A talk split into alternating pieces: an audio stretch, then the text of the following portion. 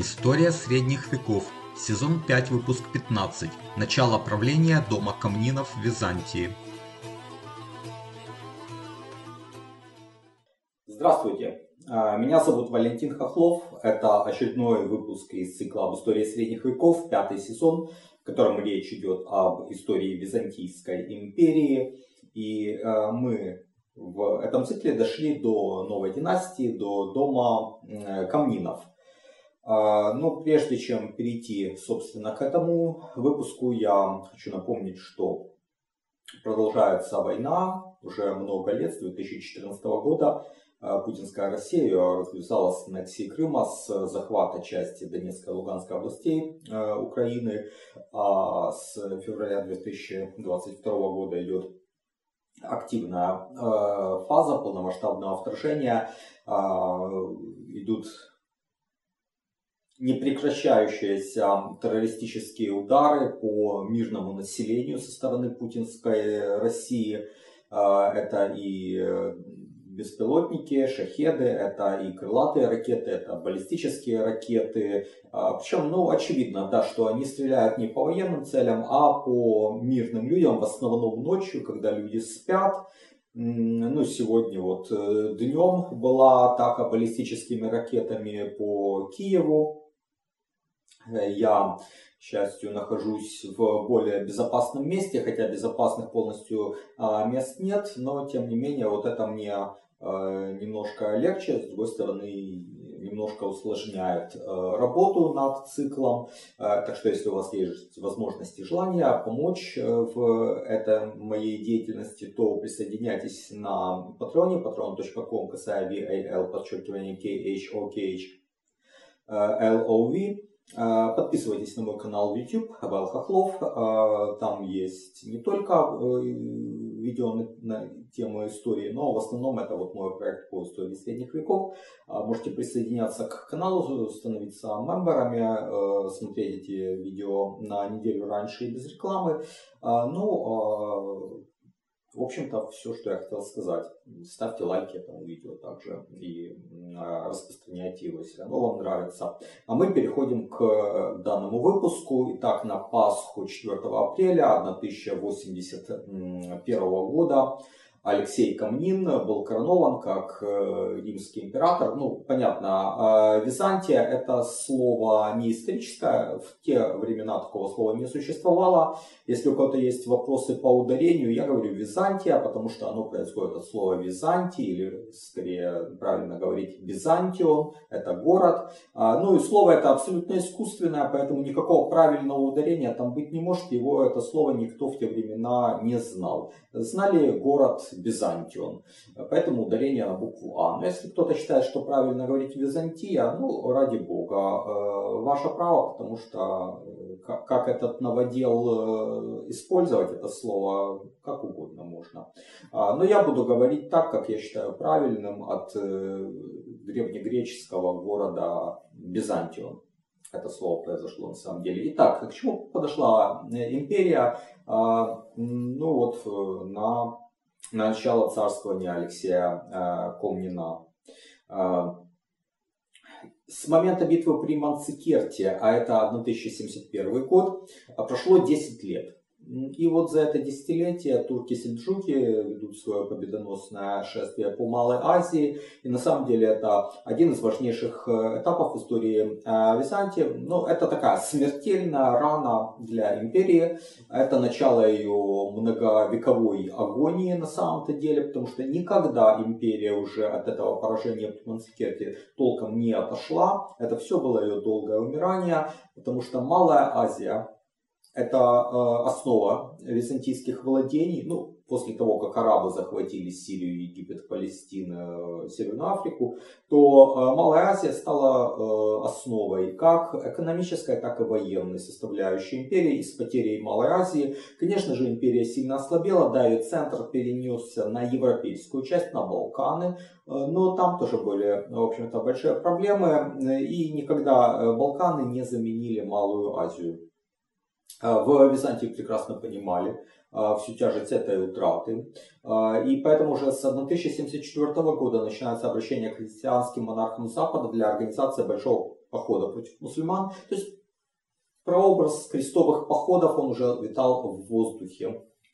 А, ну а второе важнейшее направление, конечно же, это северное, то есть это Балканы. А, я его все-таки ставлю всегда на второе место, потому что все-таки Малую Азию я считаю более важным. Так вот, а на Балканах, казалось, все шло хорошо. Болгарское царство, разгромлено Василием II, уже прошло 60 лет как это состоялось.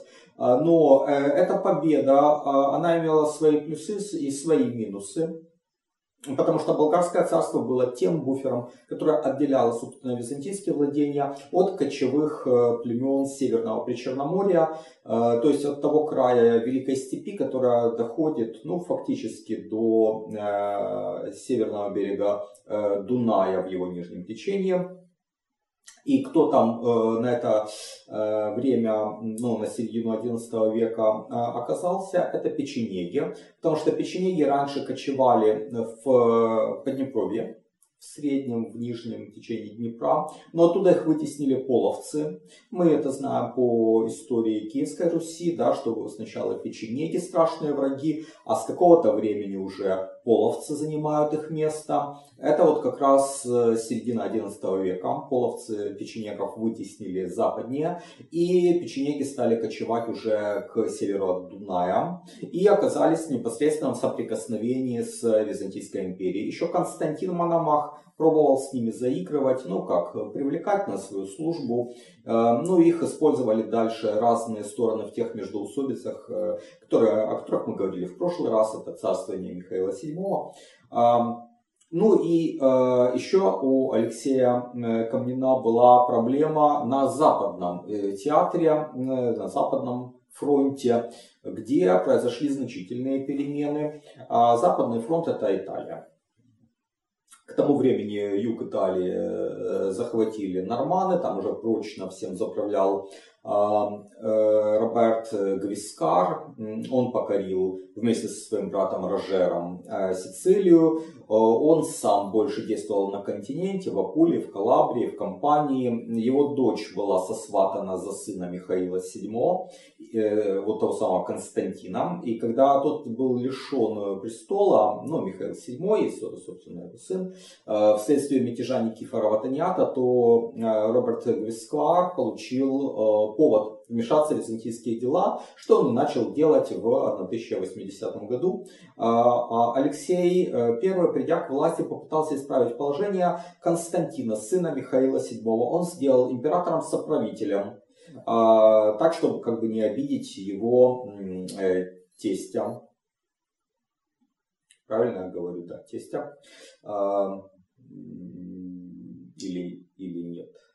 В общем, э, чтобы, ну да, не э, обидеть отца э, жены, ну, предполагаемой жены Константина, то есть э, Роберта Гвискара.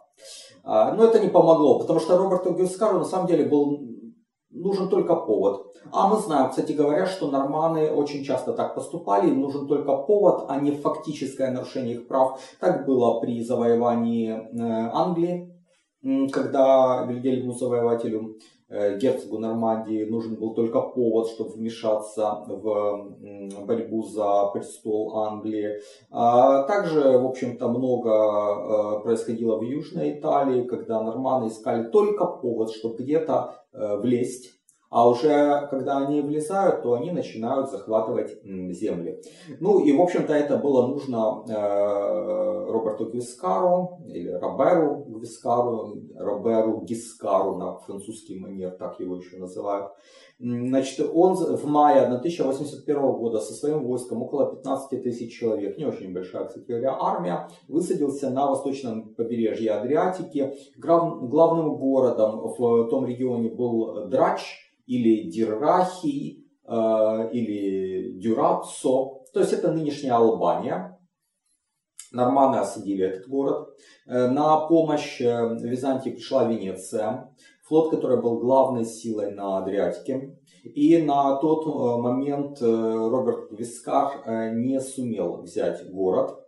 А, император Алексей I вышел с большим войском из столицы в Эпир. Ну, Эпир чуть южнее. Ну, то есть это вот э, тот запад Греции, который как раз вот э, граничит с юга с э, нынешней Албанией. То есть вот а, Алексей с войском в Эпире идет на норманов. В октябре 1081 года происходит сражение. Но, несмотря на то, что в несколько раз больше было войск у греков, а, э, Роберт Гвискар был куда более опытным полководцем, и он разгромил а, Алексея I. Э, и в 1082 году взял город э, Драч. Дальше Гвискар начинает двигаться на восток, в Македонию, имея целью захват Тессалоник. А, ну, а, византийцы тогда начали действовать дипломатическим путем, а, подобно тому, как действовал Василий II в своей борьбе с болгарами. Они начали подкупать отдельных вождей нормандских дружин. Им отчасти удалось затормозить продвижение Гвискара, ну и также Византия сделала большие уступки Венеции на Адриатике для того, чтобы Венецианский флот продолжал действовать в интересах империи. Но все-таки ключевым фактором, который спас тогда э, Византийскую империю, э, стала эпидемия, которая разразилась в лагере норманнов. Э, и летом 1085 года, летом 1085 года Роберт Гвискар умер от этой болезни. Также там его сыновья болели. В общем, там был полный раздрай, много норманов э, умерло. И в итоге те, кто не умер, э, вернулись в Италию, а все завоеванное именно на Балканах э, византийцы вернули. Интересным следствием войны с норманами стало гонение против болгарских богомилов. Ну, то есть это вот э, были павликиане в Малой Азии, которые отчасти мигрировали, отчасти были переселены силой на Балканы. Там они э, как бы убедили некоторых болгар перейти в их э, версию христианства, и это вот стало движение богомилов. И вот эти богомилы, они были настроены крайне э, отрицательно по отношению к Византии. Во-первых, э, религиозное гонение, во-вторых, это э, захват Болгарии при Василии II. И в итоге, хотя они вроде как были в войске Алексея I, они изменили ему. Ну и ясно, почему у них были все основания как бы недолюбливать византийцев. А, и они также обратились в поисках союзников к печенегам. И вот в 1086 году Алексей I отправляет войско против э, богомилов. И также он вот принудил печенегов вернуться за Дунай.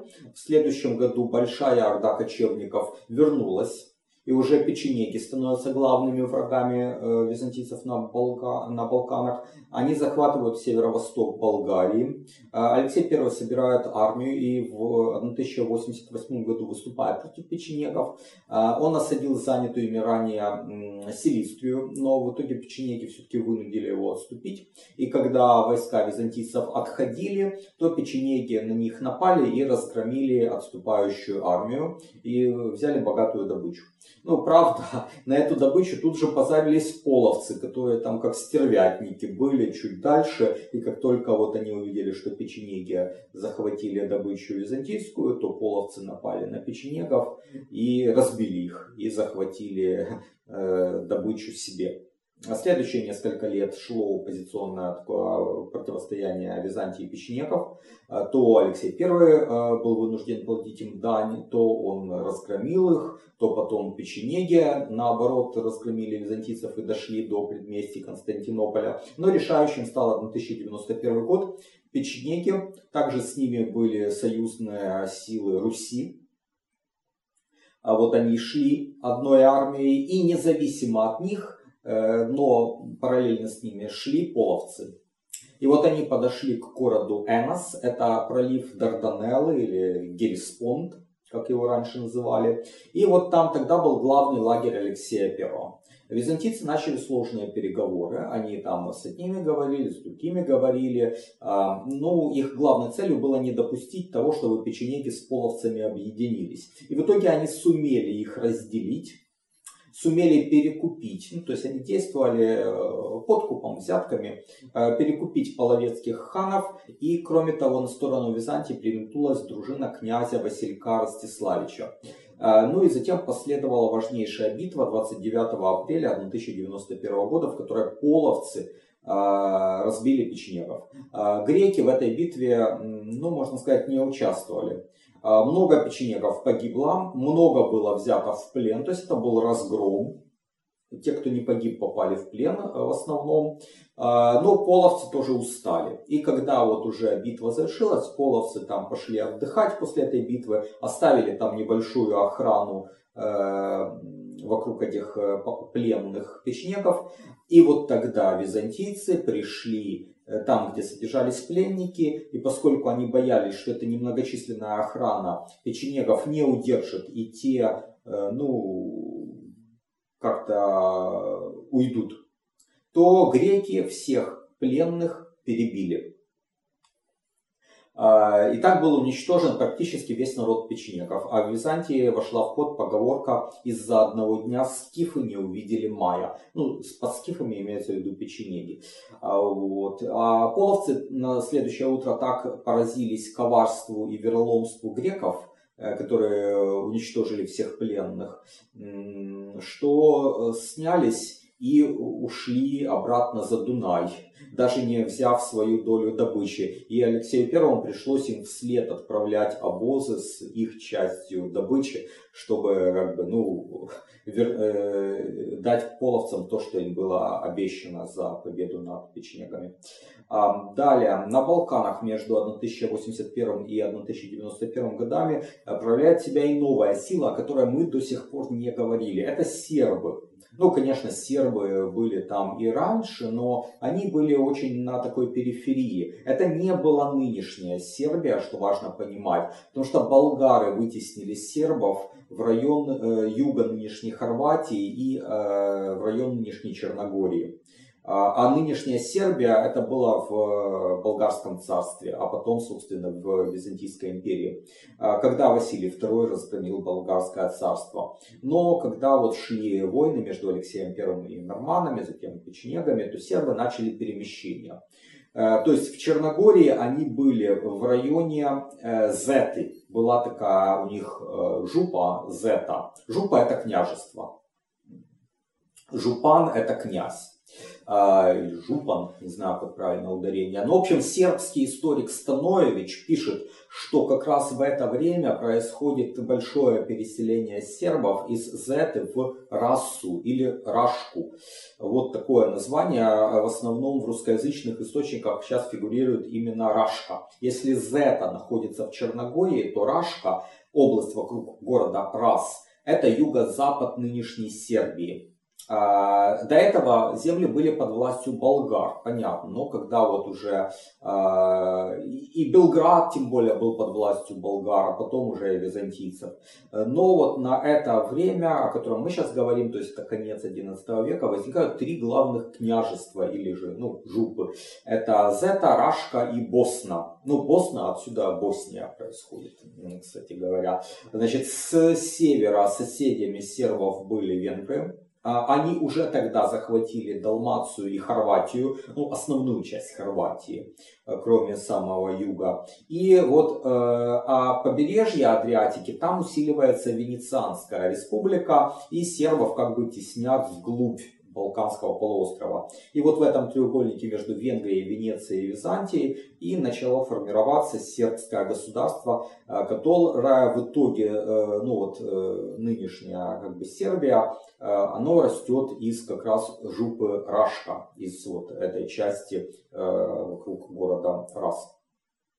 Итак, к началу 90-х годов 11 века Алексей I, казалось, разделался и с нормандской, с печенежской угрозами, но положение империи было аховое. Потеря Малой Азии привела к нехватке ресурсов в казне, и Алексей I начал как-то искать а, способы пополнить казну, и он наложил руку на церковные богатства. Конечно, это вызвало очень большой протест со стороны духовенства. Но ну, были недовольны и жители Константинополя тоже. Ну, император, конечно, начал говорить, это временная мера, это же я не э, конфисковываю церковное имущество, это я беру их на время, это как заем военный. Так что сложное положение, когда вот ситуация исправится, я все верну. Но в итоге, конечно же, ничего не вернули церкви, потому что ситуация не улучшилась.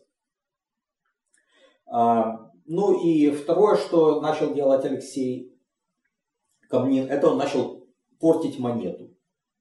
Ну что значит портить монету? А, еще его предшественники уменьшали содержание э, золота, но Алексей I пошел дальше.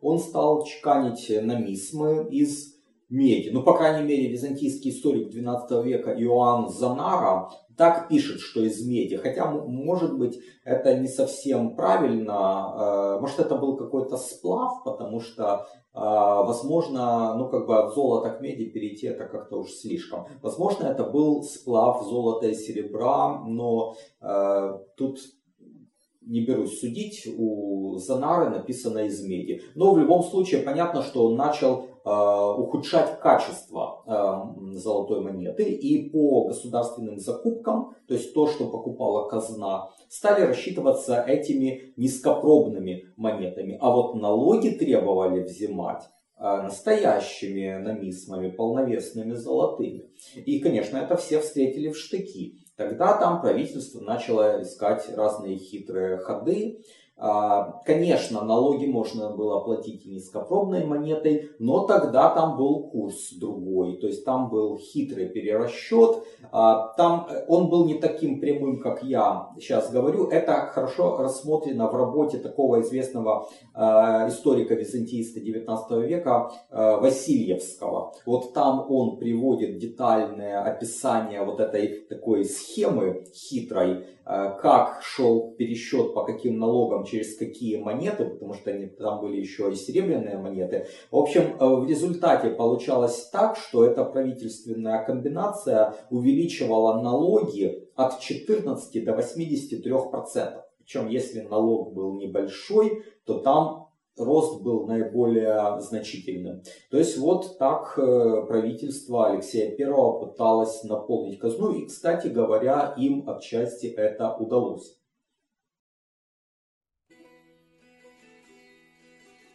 Вот уже около 20 лет я увлекаюсь историей средних веков, читаю книги и смотрю передачи, а недавно начал и сам создавать видео и подкасты на эту тему.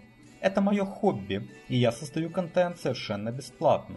Но если у вас есть желание и возможность поддержать мой труд материально, то присоединяйтесь к моему сообществу на сайте Patreon. Оно называется по моему имени Вэл Хохлов. Patreon patreon.com косая VAL подчеркивание KHO KHLOV.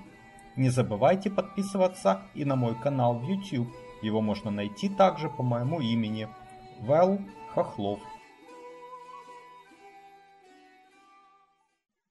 Ну и далее мы также знаем, что э, Алексей I в этой сложившейся ситуации решил привлечь э, Запад к борьбе против мусульман. Он пишет свое знаменитое письмо папе Урбану II, с которого начиналась история крестовых походов. Вот в первом сезоне э, мы об этом говорили в выпуске, по-моему, 27, наверное. Соответственно, я не буду здесь повторять эту историю. Было три у нас выпуска о, собственно, крестовых походах, э, и я дам ссылочки э, в описании. Алексей I довольно хорошо э, принял то, что как бы началось это крестоносное движение с крестового похода бедноты. Там был такой Петр Пустынник, вот это лето 1096 года, когда эти отряды, ну там не только беднота была, там были немного рыцарей, но в основном это были крестьяне. То есть Э, люди необученные. Э, и Алексей I как бы их принял, там переправил через Босфор, типа идите, пожалуйста, вон туда сражайтесь, ваш враг там. Э, ну, а там были турки-сельджуки, их была столица в Никее, совсем рядом на восточном берегу Босфора. И под Никеей эту плохо обученную массу турки разбили очень легко. И попала значительная часть в плен, была продана в рабство. А, а затем уже отправились, собственно, рыцари. Пять крестоносных армий, о которых мы говорили в первом сезоне. И вот тогда-то Алексей I испугался. Потому что это была значительная военная сила, хорошо обученная, профессиональная.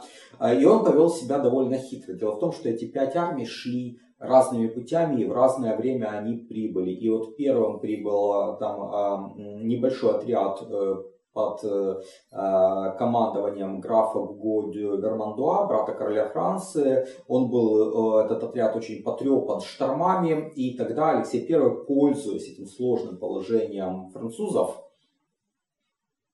потребовал от Гуго Вермандуа принести присягу на верность. Э, и тот принес ее. А затем уже пришел э, Готфрид Бульонский с довольно большими силами Нижней Лотарингии и Германии. И когда Алексей I пробовал проделать ту же, тот же ход, то Готфрид Бульонский отказался. И более того, он еще и наехал на Гуго де Вермандуа, сказав ему, что типа вот как ты, сын короля, э, стал тут рабом э, греков. Но далее пошли вооруженные стычки, и если вообще-то все крестоносцы прибыли одновременно и свои действия координировали, то они, конечно, э, были в сильной переговорной позиции. Например, там сразу за Готфридом прибыл Боемунд, как раз с юга Италии, а, но он не объединился с Готфридом. И в результате все крестоносцы оказались в слабой переговорной позиции, потому что их поодиночке Алексей I все-таки прогнул. И Готфрид Бульонский принес присягу, и Боемунд принес присягу. А, и далее прибыли еще э, Роберт Фландерский и Роберт Нормандский. Э, тоже принесли присягу. И только вот единственный, кто не принес присягу, это граф Тулузы Раймунд э, с войском из Южной Франции. А, и вот он надкрес отказался приносить присягу и так ее и не принес. Вот то, к чему мы подходим на начало крестовых походов. Ну а далее мы знаем эту героическую историю первого крестового похода. Это, конечно, скорее было чудо, чем э, хорошо спланированная кампания. Э, то, как крестоносцы прошли Малую Азию, то, как они разбили султана Клыч Арслана при Дурилее, взяли Тарс, взяли э, Антиохию, наконец, Александ... Иерусалим.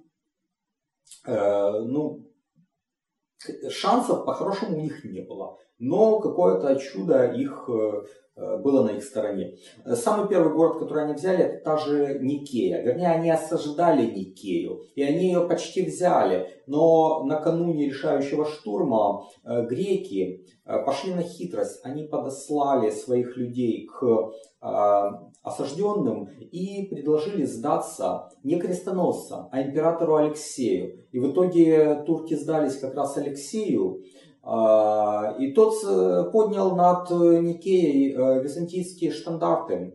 А крестоносцы возмутились, они сказали, как так, мы тут столько времени провели, мы тут э, трудились, осаждали, а, а добычи никакой не получили. Это нечестно. Ну, честность это не про византийцев, как вы понимаете. Э, и в итоге, конечно, крестоносцы очень обиделись. Э, ну, э, Тогда представитель Алексея I был такой Патрикий Татикий, он напомнил о присяге, сказал, вы же присягали? Присягали. Ну, все. А, и то же самое этот э, Татикий попробовал сделать и при осаде Антиохии. Но, как мы помним, там все было гораздо сложнее. Когда уже осада практически достигала успеха, потому что там армяне выступили на стороне крестоносцев, ну, то есть они помогли крестоносцам войти в город, а, но в то время с востока шла огромная и грозная армия эмира Масула Кербоги. И многие боялись. В том числе и Татики. Он испугался и бежал из лагеря, бежал обратно вот в э, Византию. И крестоносцы, когда они взяли Антиохию, они э, рассудили так, что раз э, он испугался и бежал, то все, он нарушил обязанности сеньора по отношению к вассалам, и, соответственно, они свободны от присяги. И никакой а, Антиохию крестоносцы Алексею Первому не отдали. А, но, как мы знаем, там в итоге стал править Боемунд. И на Византию больше крестоносцы не оглядывались, они пошли через там, Сирию, Палестину, взяли Иерусалим, ну и так далее. Это все в первом сезоне хорошо просмотрено. Таким образом, в Малайзии на Ближнем Востоке сформировалась следующая конфигурация. Византия получила назад э, э, часть, небольшую западную часть Малой Азии с центром в Никее, э, и также прибрежные города. Э, турки-сельджуки из Никея были вытеснены вглубь Малой Азии, э, и их новой столицей стал Икониум или Конья. И э, стал там называться иконийский султанат или канийский султанат. А, крестоносцы а, закрепились на юго-востоке Малой Азии, там вот город Тарс как раз, и дальше на Ближнем Востоке, на побережье Сирии, Ливана и э, нынешнего Израиля. То есть э, вот эти земли узкой полоской тянулись. Но хотя Алексей I не получил вот эти земли, на которые он рассчитывал, то есть Сирию и Палестину, но все равно он э, очень так неплохо выиграл от э, того, что делали крестоносцы, потому что ресурсы э, византийцы не тратили практически, а в результате получили довольно ну, приличный кусок Малой Азии. А самое главное, э, иконийский султанат был так сильно ослаблен, что лет на там 100 с лишним э, перестал быть большой угрозой для э, Византии. И вот это, наверное, было самое главное следствие Первого крестового похода для империи. То, что была на время очень ослаблена турецкая угроза. Тем более, что там дальше уже будут идти и следующие войны. Уже э, в 1101 году начинается противостояние между Алексеем I и а, Баймундом, который был ближайшим соседом империи. То есть он владел Антиохией, он владел Тарсом. Вот это вот полоска земли э, от э, юго-востока Малой Азии до там где-то Э, Северной Сирии была у Баймунда. А, и Баймунд был не подарок, он норман, он э, такой человек опытный, тоже коварный, вероломный, всячески пытался захватить э, соседние земли, но в основном-то он воевал с мусульманами. А их силы были раздроблены, кроме уже упомянутого иконийского султаната в центре Малой Азии на востоке нынешней Турции, то есть туда дальше, э, в сторону Армении, возникло сильное королевство Данишмендидов. И вот как раз с ними в основном Баймунд воевал, и он попал в плен, Алексей I этим воспользовался и начал захватывать владения Баймунда, восточную Киликию. А, Баймунд вернулся из плена и пошел воевать с греками, а, отбил часть своих владений, потом опять пошел воевать с мусульманами, опять попал в плен. Византийцы тогда опять пошли на земли Баймунда, захватили уже э, такие значительные города, как Тарс, Латакия. И когда Баймунд в очередной раз вышел из плена, он э, уже все сказал, что мои главные враги это греки, они коварны, они вероломны, и я буду теперь э, их Э, всячески с ними воевать. И он планировал отправиться в Европу, чтобы собрать армию, а Баймунд это же сын э, Роберта Гвискара, и он уже с Алексеем Первым воевал в свое время, в самом начале царствования Алексея Камнина. Но и греки не хотели, конечно же, повторения этого опыта, и они на море устроили засаду, чтобы Баймунда захватить, когда тот плывет в Европу. А норманы пошли на хитрость. Ну, по крайней мере, так пишет Анна Камнина, старшая дочь императора. Вот. А Баймунд применил военную хитрость. Он приказал положить себя в гроб, там э, забить гроб и сказать, что все, там мы везем мертвеца. Ну и греки поверили почему-то казалось, какие греки что же такие э, не слишком доверчивые. Но, тем не менее, эта хитрость сработала. Баймун таки пробрался в Европу и начал там собирать э, войска. Это ему удалось, и в 1107 году с собранной армией он повторяет кампанию своего отца Роберта Гвискара, э, идет по уже известным ему территориям, то есть он высаживается на восточном берегу Адриатического моря, осаждает Драч, Но Алексей Камнин уже гораздо сильнее, чем в 1081 году. Византийцы замирились с Иконийским султанатом. Уже у Алексея была большая армия, был сильный греческий флот, который прервал линии снабжения Баемунда, и в итоге осада Драча провалилась.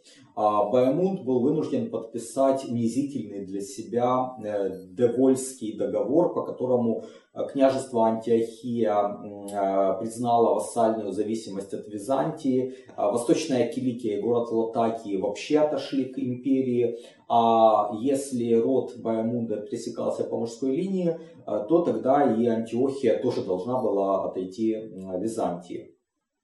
Итак, внешние дела в 1108 году для империи шли довольно хорошо. Иконийский султанат слаб, с ним э, замирились, и он не представлял сейчас э, угрозы.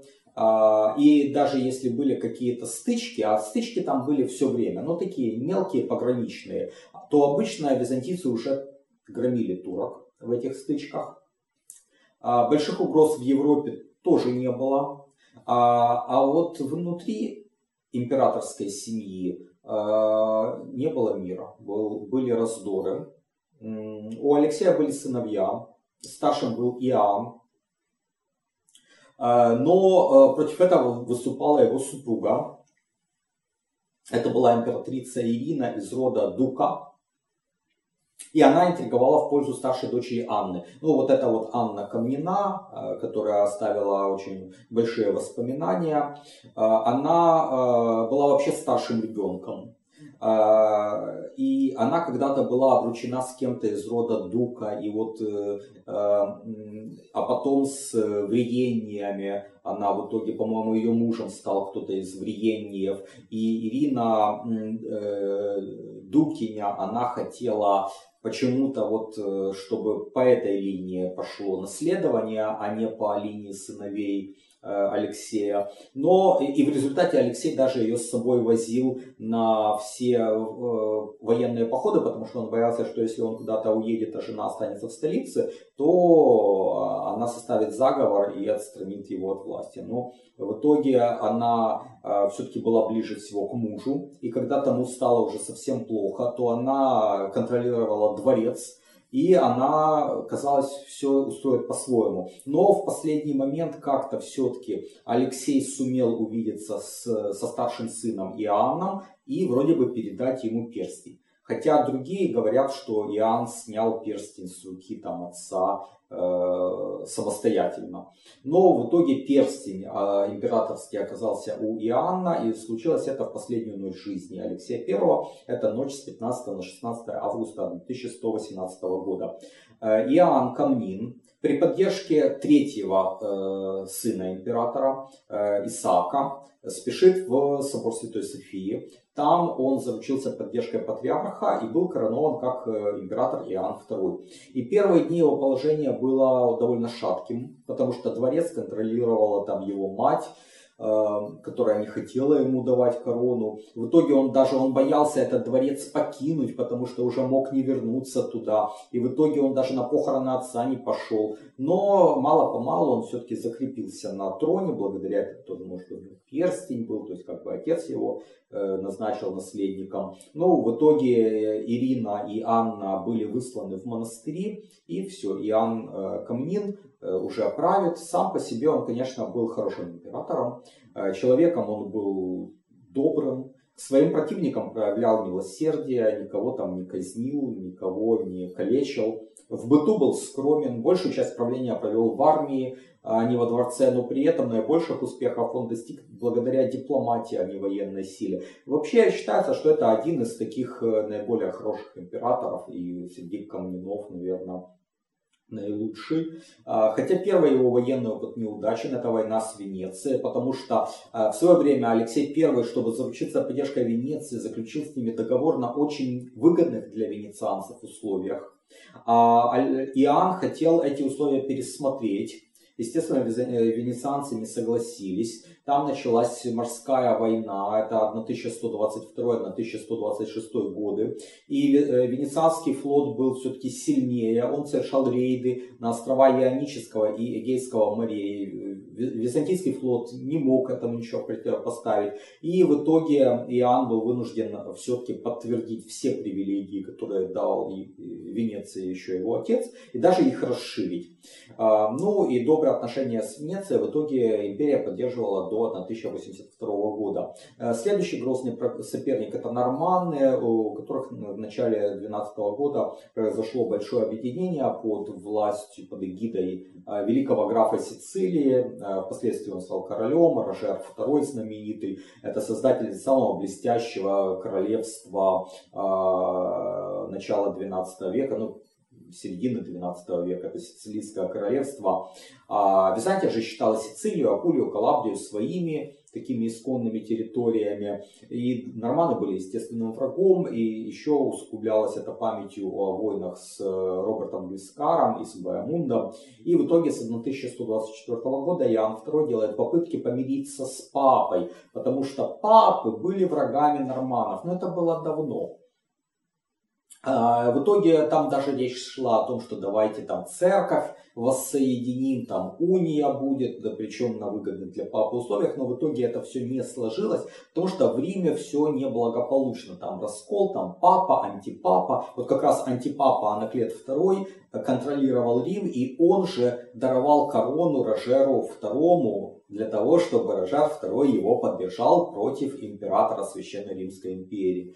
Э, и поэтому естественным союзником для византийцев становится император Священной Римской империи, враг норманов, то есть враг моего врага. Да? Э, в итоге э, Иоанн II с 1135 года начинает засылать посольства к императору Священной Римской империи Лотарю II. Византийцы финансируют кампанию Лотаря против Рожера в Южной Италии. Далее там брачный союз. Иоанн II э, имеет план э, женить своего младшего сына Мануила на одной из знатных дам из Германии. Вот этот брак состоится только после смерти уже императора.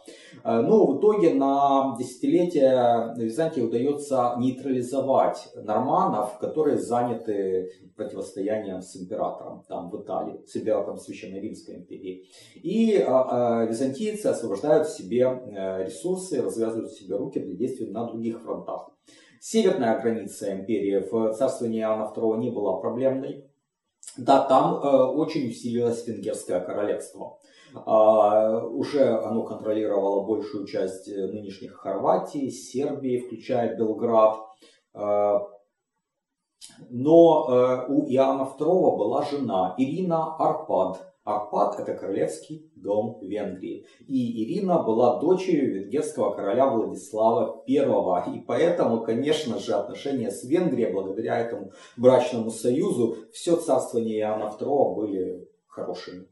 А, собственно, сербские жупы были тогда юго-западнее, то есть мы уже говорили, вот была там самая сильная из этих жуп, это Рашка.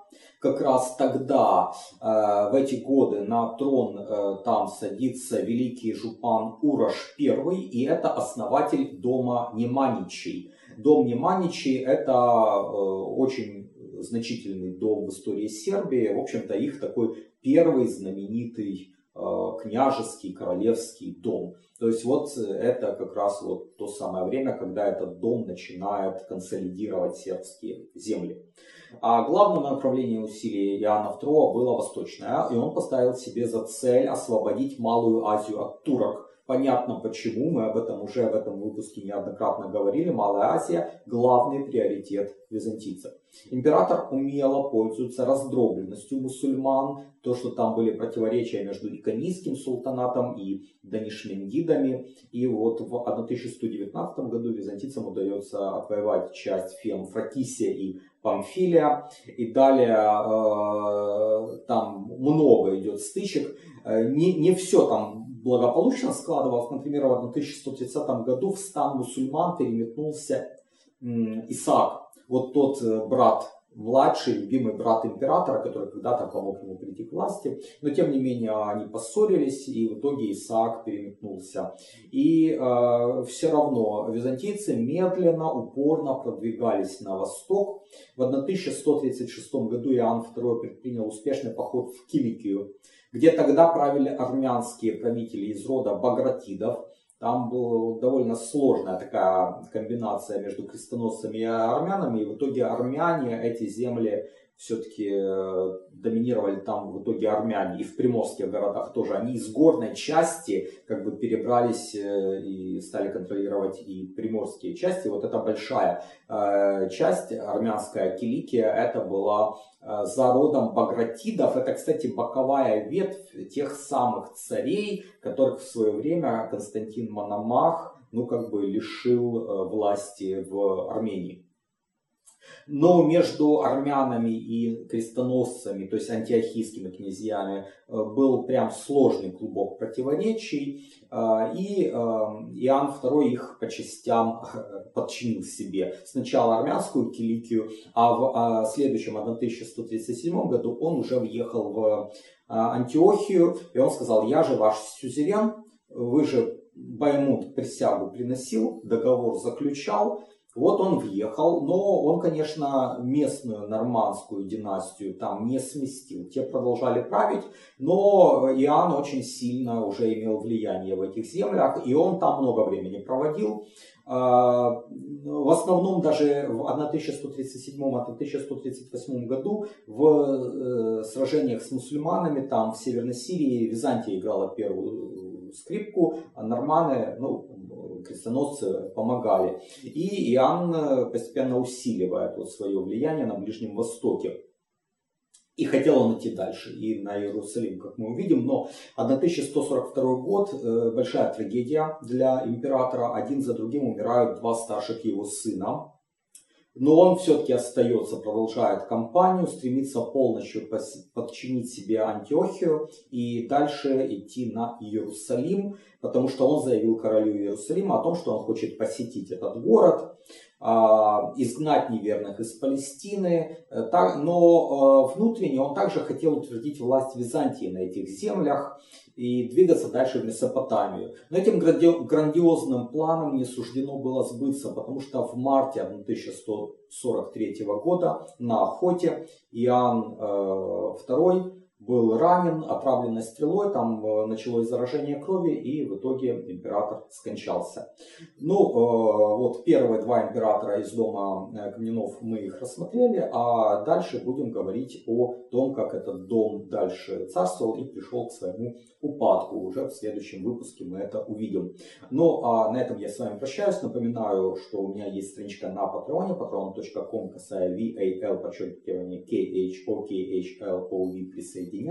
Подписывайтесь на мой канал в YouTube Вайл Хохлов. Ставьте лайки этому видео, распространяйте его, если оно вам нравится. Э, ну, а тогда увидимся в следующий раз. До свидания, до новых встреч.